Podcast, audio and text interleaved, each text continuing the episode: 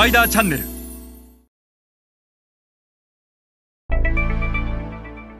皆さんこんにちはスパイダーの森部です、えー、今日は 4P 分析は競合他社との比較が重要であるというお話をします、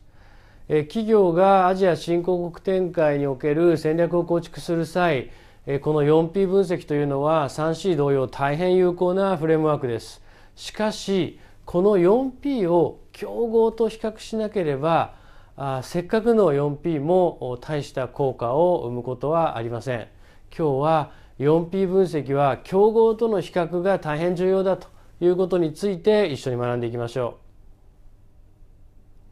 う。まず最初に申し上げたいのは失敗する多くの企業の 4P は競合との比較を行っていない。4P は競合と比較しなければ単なる独りよがりの 4P になってしまいます。まず 4P というのはプロダクトプライスプレイスプロモーションの4つの P を略して 4P と別名マーケティングミックスというふうに言われますがアジア新興国で消費財メーカーが 4P を組み立てる場合、えー、ターゲットとなる中間層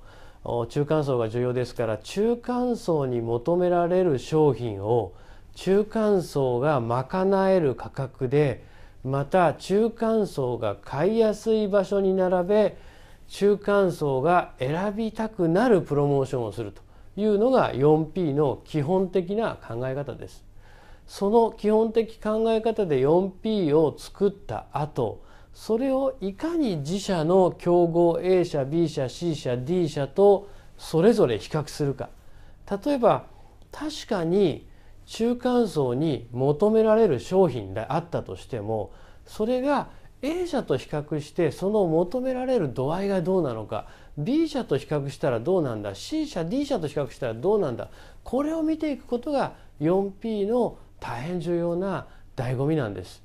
例えば価格。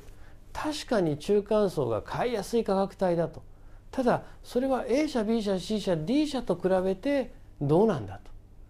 確かに中間層が買いやすい売り場アジア新興国ではつまりは伝統小売になりますがその伝統小売のカバレッジが A 社 B 社 D 社 D 社と比べてどうなんだということを見ていかなければ自社の基準でいかに中間層のための製品を中間層の買いやすい額で中間層の